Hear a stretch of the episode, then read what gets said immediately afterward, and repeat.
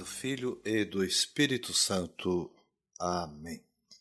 Seja bem-vindo ao Passos na Fé. Sou o Diácono Carlos e hoje estarei falando com vocês sobre a virtude da caridade. Nos episódios passados, falávamos então das outras virtudes teologais, a fé e a esperança.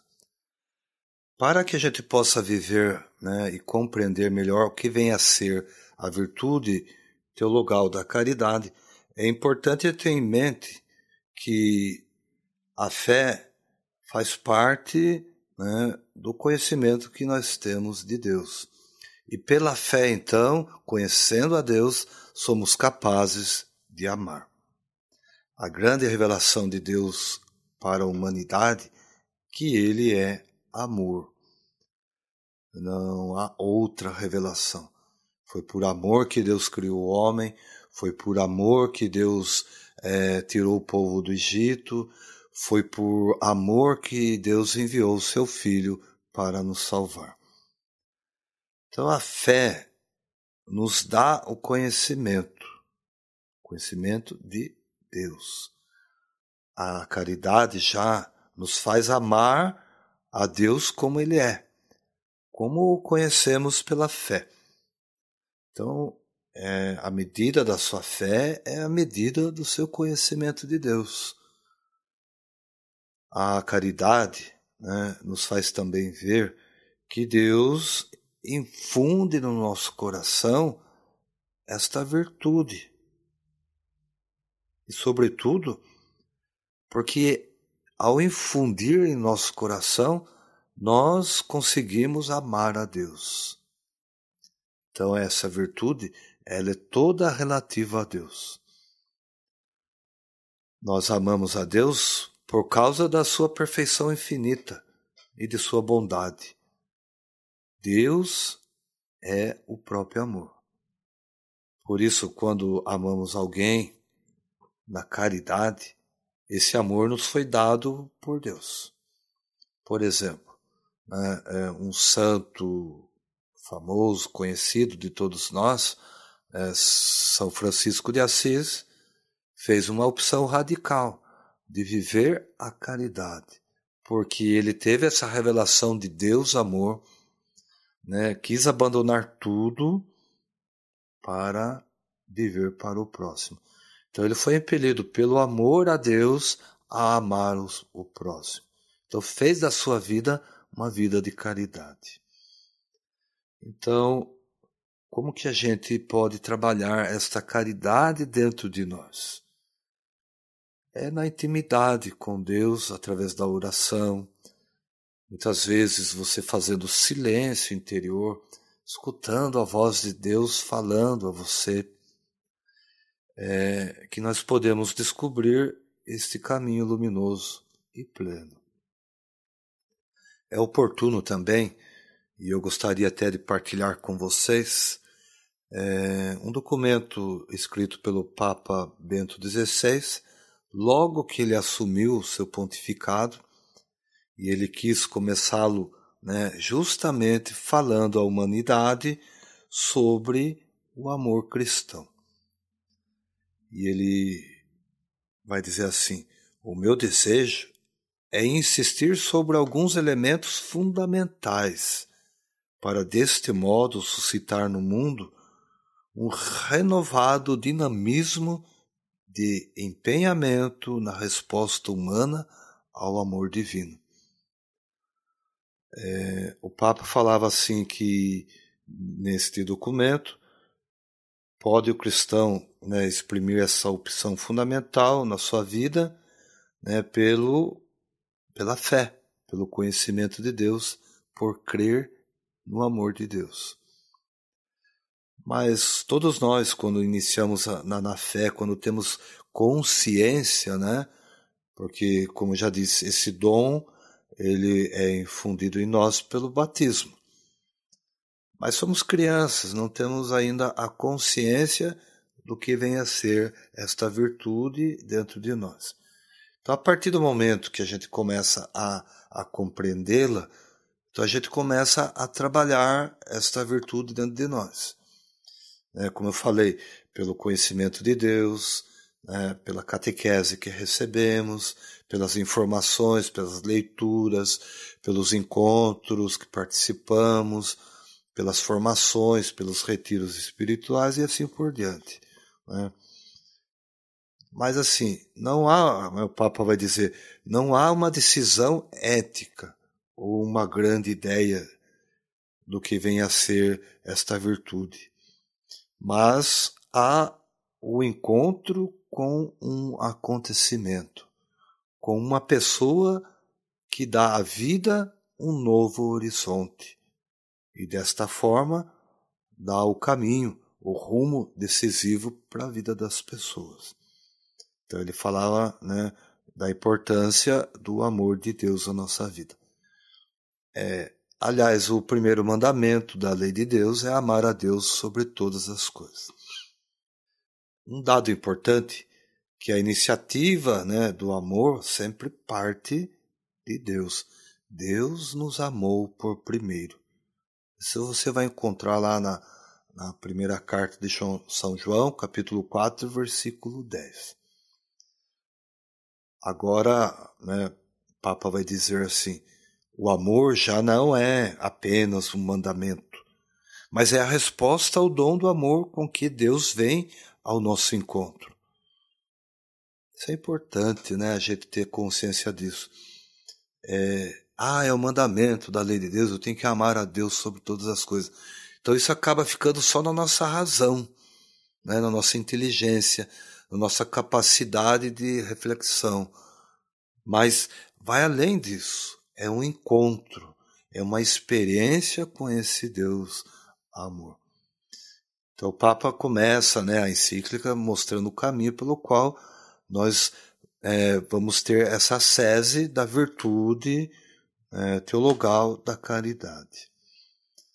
E ele diz também assim: no mundo em que ao nome de Deus se associa, às vezes, a vingança ou mesmo o dever do ódio e da violência, esta é uma mensagem de grande atualidade e de significado muito completo.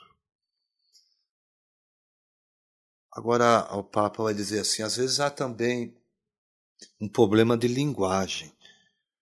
É, o amor de Deus por nós como ele já frisou e como nós já sabemos também, é uma questão fundamental.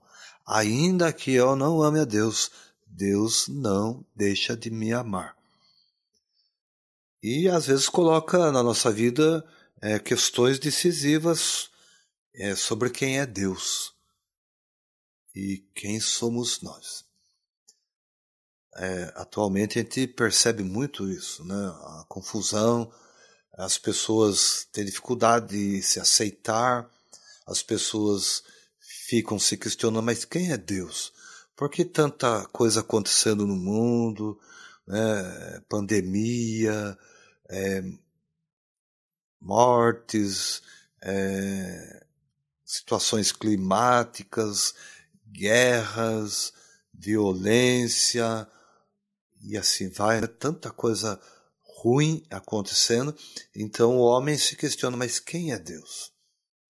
E a resposta muitas vezes é também: quem sou eu neste mundo né, e para que eu estou nele? Então o Papa diz assim: a tal propósito, o primeiro obstáculo que encontramos é justamente um problema de linguagem. Por quê?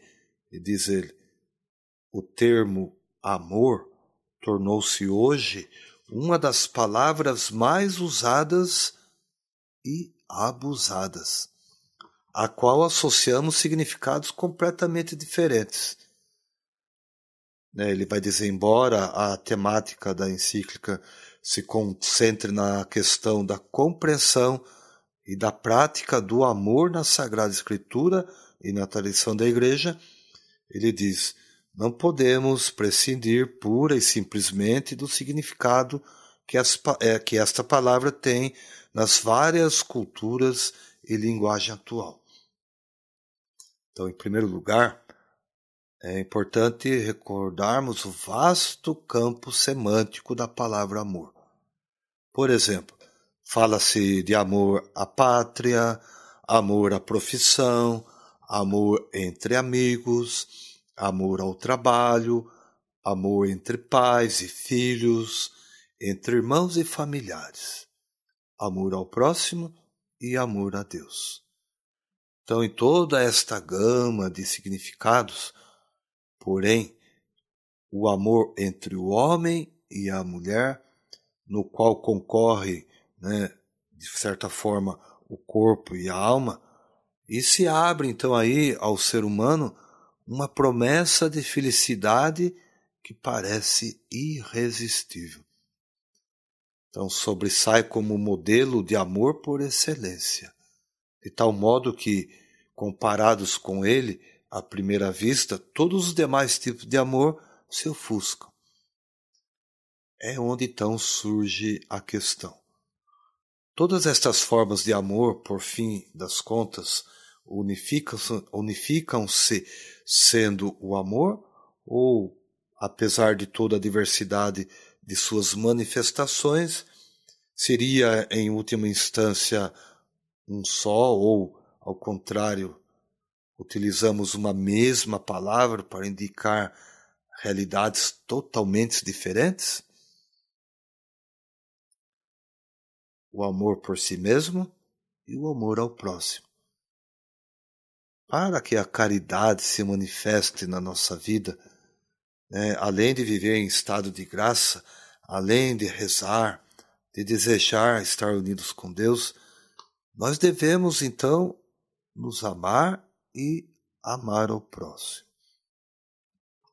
Então o Papa está dizendo assim, né, que é importante é, a gente tomar como base né, o amor entre um homem e uma mulher.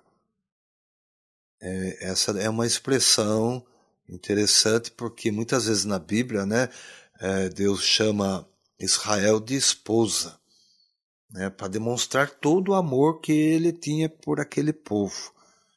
Então o Papa faz uma, uma analogia, né, entre o amor de um homem para com uma mulher para tentar né, mostrar a cada um de nós o que vencer o amor.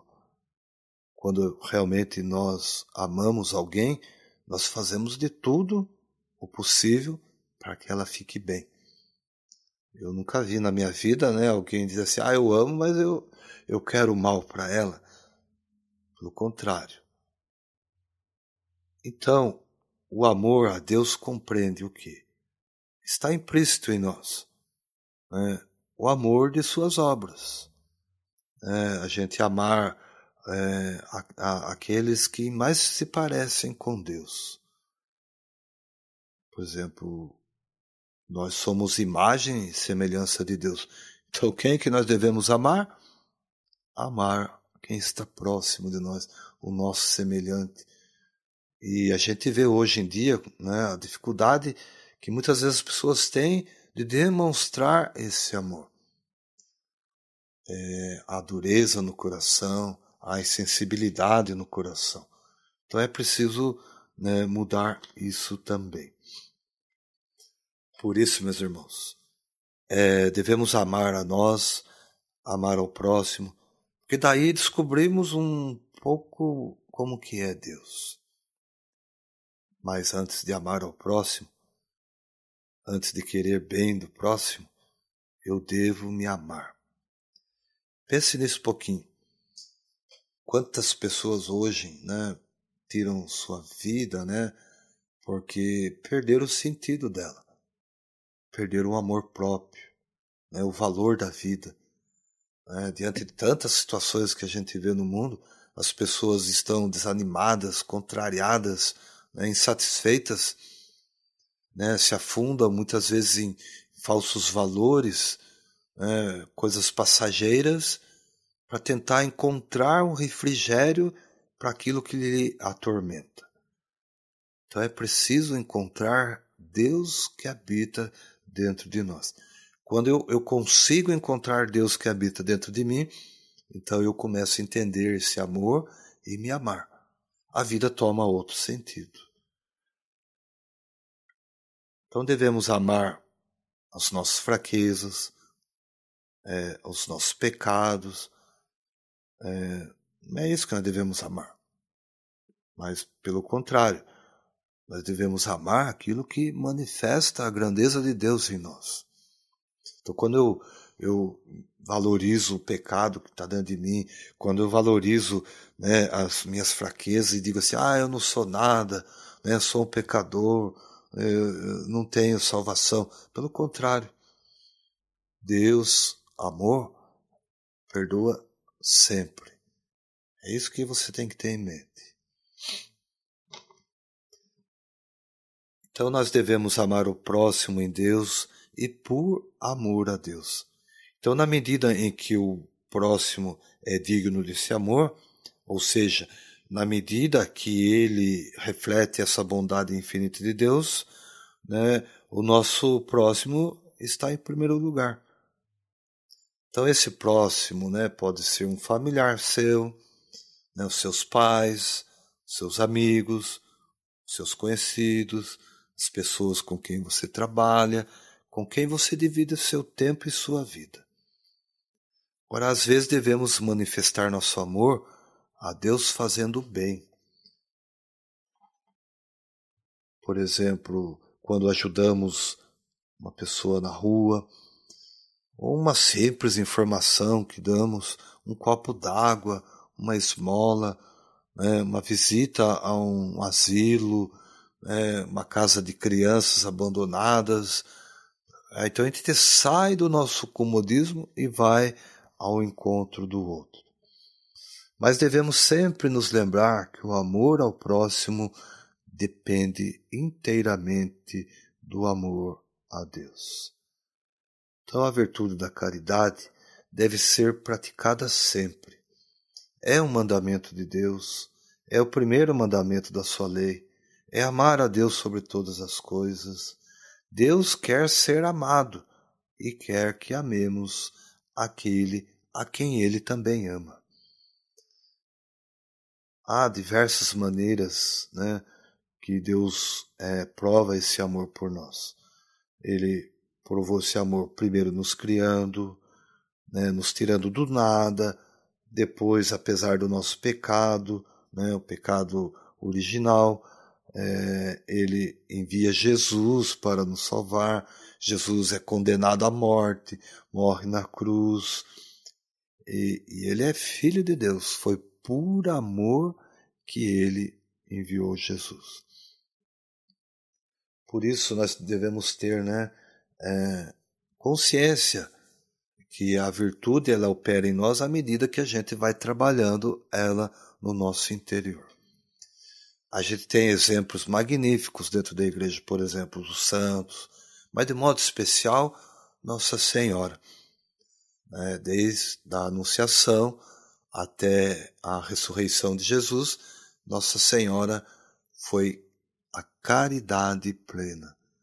Ela cedeu seu ventre para que o Espírito Santo então pudesse ali fecundar Jesus Cristo. No Jesus pregado na cruz, Nossa Senhora de pé diante da cruz também oferece à humanidade né, o seu Filho Jesus. Temos né, a vida dos santos, como já disse, São Francisco, por exemplo, é, é, outros santos né, mais modernos, mais atuais, por exemplo, Santa Teresa de Calcutá. É próximo de nós. Né? Ela deu a sua vida por amor ao próximo. Isso é, é a virtude da caridade. Então, que você possa refletir um pouquinho hoje sobre isso, né? lembrar que a caridade ela aumenta em nós à medida que a gente vai participando né? com mais atenção da missa, dos sacramentos, a gente vai se abrindo mais ao próximo, é, a gente vai desenvolvendo uma vida de oração, né, de busca do Senhor, de encontro com o Senhor. É, então a gente encerra hoje aqui esse ciclo né, das três virtudes teologais. E queria aproveitar também para passar para vocês que esse nosso projeto Passos na Fé ele tem um objetivo, que é levar até você, né, onde quer que você esteja, no seu trabalho, na sua casa, né, no caminho para o trabalho. É, hoje, hoje a tecnologia nos ajuda muito. Às vezes você não tem tempo de estar na frente da televisão para escutar uma formação, uma orientação. É, às vezes também você não tem tempo de ficar no celular vendo um vídeo. Então a ideia do podcast Passos na Fé é realmente propiciar a você a oportunidade de onde quer que você esteja poder receber né, orientações ensinamentos. Mas para que chegue a mais pessoas, eu gostaria de contar com a sua ajuda. É, a gente vai estar tá mudando um pouco né, o modelo aqui do podcast.